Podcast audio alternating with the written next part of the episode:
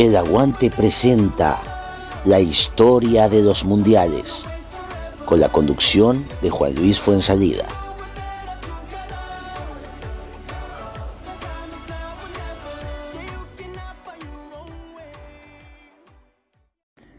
Hola, ¿cómo están? Soy Juan Luis Fuensalida y los saludo una vez más en los Aguante Podcast de esta historia de los mundiales. El día de hoy vamos a hablar de Suecia 1958, que fue testigo de la aparición de grandes figuras. Brasil tuvo su gran revancha del Maracaná y comenzó a escribir una larga historia de yogo bonito. Nacen las leyendas y un rey. La principal característica del Mundial de Suecia 1958 fue la consagración de extraordinarios jugadores que luego se convirtieron en leyendas.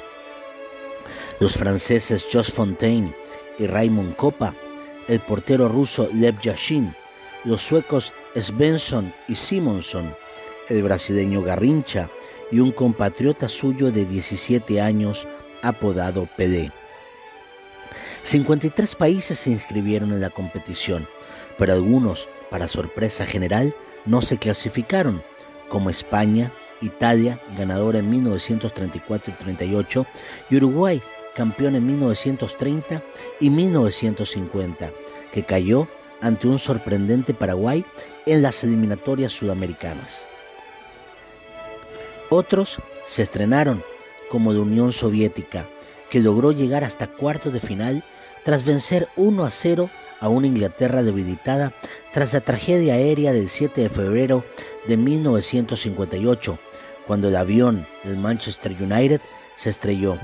Fallecieron ocho jugadores, entre ellos tres titulares de la selección, Roger Byrne, Tommy Taylor y Duncan Edwards. Argentina volvió tras 24 años de ausencia. El resultado no pudo ser más decepcionante, fue humillada 6 a 1 por Checoslovaquia en la primera fase en una participación que se recuerda como el desastre de Suecia por los dolidos hinchas argentinos. Además, fue el primer mundial al que no asistió su fundador Jules Rimet, fallecido en 1956 a los 83 años. Los franceses, como sentido homenaje, le brindaron un gran mundial y lograron ser terceros gracias a un ataque demoledor. Copa, posteriormente elegido mejor jugador del torneo, Piantoni y Fontaine. Este último marcó la friolera de 13 goles, un dato increíble y nunca superado, que dura ya más de medio siglo. Pero el de Suecia fue sobre todo el Mundial de Brasil.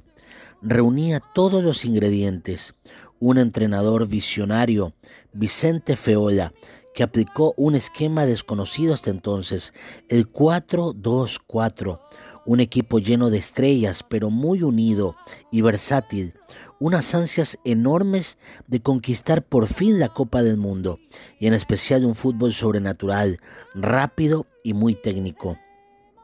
La Canariña llegó sin problemas a cuartos de final, donde se enfrentó a Gales, victoria gracias a un gol de PD. La Perla Negra lo recuerda como el más importante de su carrera, porque fue su primer tanto en un mundial. En semifinales, los auriverdes golearon a Francia 5 a 2, tres nuevos tantos de O'Reilly. Suecia, por su parte, hacía lo propio con la dueña del título, Alemania del Oeste, a la que venció 3 a 1. Y la final al contrario que en las dos ediciones anteriores, no deparó ninguna sorpresa. Brasil se impuso 5 a 2 con goles de Babá 2, Zagallo y Pedé 2, que estalló en llanto cuando oyó el pitazo final. Brasil era imposible de vencer, comentó resignado George Raynor, el técnico inglés de los escandinavos. La era auriverde había llegado y para quedarse. Nessa final, show dele. Aí Pelé, matou no peito, calcanhar na bola, pro Zagallo. Pelé pediu, correu para dentro da área. Pelé! Gol!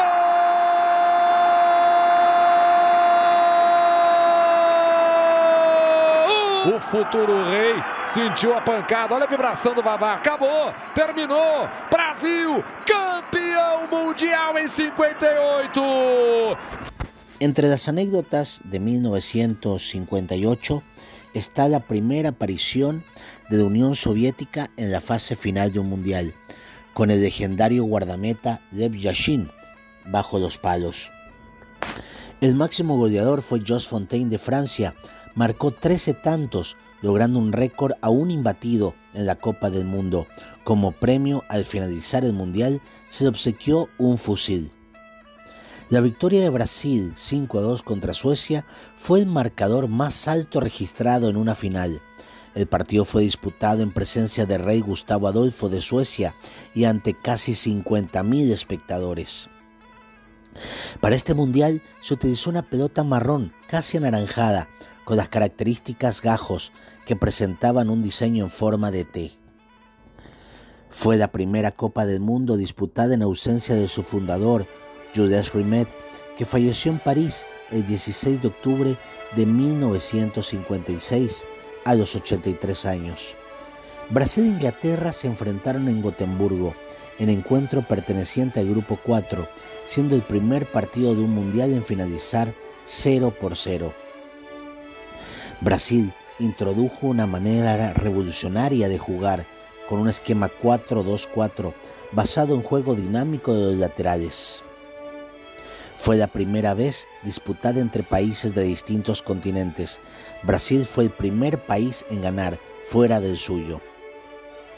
Para la final, la selección brasileña supersticiosa cambió su tradicional camiseta amarilla por una azul para que no la confundieran con Suecia. Tras el triunfo, el gobierno brasileño regaló una vivienda a cada jugador y una empresa privada otra a Babá, Pelé, Garrincha y Nelton Santos, aunque Didi fue más recompensado porque recibió además del obsequio oficial otros tres apartamentos. Según ha contado PD en alguna ocasión, muchos suecos se acercaban a él para saludarle, le pasaban la mano por la cara y lo olían admirados de que no estuviera manchada. A su vuelta de Suecia tras caer eliminados en la primera fase, la selección argentina tuvo que aterrizar en una pista privada por temor a los fanáticos hinchas albicelestes. Pelé estuvo a punto de no acudir a Suecia debido a una lesión en la rodilla, Solo los mismos constantes de Mario Américo, el masajista, lograron el milagro.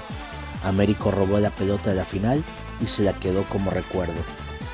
En el año 1958, una expedición neozelandesa dirigida por el conquistador de Everest, Sid Edmund Hillary, alcanza el Polo Sur tras 82 días de marcha. El 31 de marzo, Nikita Khrushchev anuncia el cese integral de los ensayos nucleares de la Unión Soviética. El 23 de febrero, el piloto argentino de Fórmula 1, Juan Manuel Fangio, es secuestrado en La Habana por un grupo de rebeldes dirigidos por Fidel Castro. Fangio es liberado 28 horas más tarde. El 23 de mayo comienza en China del gran paso adelante modernización de la pequeña industria en el campo que provocará una hambruna gigantesca con un saldo de entre 15 y 30 millones de muertos. El 1 de junio regresa al poder en Francia el general de Gaulle como jefe de gobierno. El 21 de diciembre será elegido presidente de la República. El 9 de octubre es el fallecimiento del Papa Pío XII. El 28 de octubre, Angelo Giuseppe Roncalli le sucede bajo el nombre de Juan 23. El 28 de junio, 18 cronistas brasileños transmiten en directo desde Suecia para la radio de su país las peripecias del Mundial, donde un triunfa un tal Pelé, desconocido futbolista de 17 años. Otoño de 1958, creación del movimiento separatista vasco ETA, que comete su primer atentado mortal el 7 de junio de 1958. 68. El 23 al 28 de noviembre es la independencia de seis países africanos, Mauritania, Malí, Senegal, Chad, Gabón y Congo. Y con esto amigos nos despedimos y recordamos el Mundial de Suecia de 1958. En el próximo podcast vamos a hablar de Chile 1962. Soy Juan Luis Fuenzadida y nos vemos en el próximo podcast.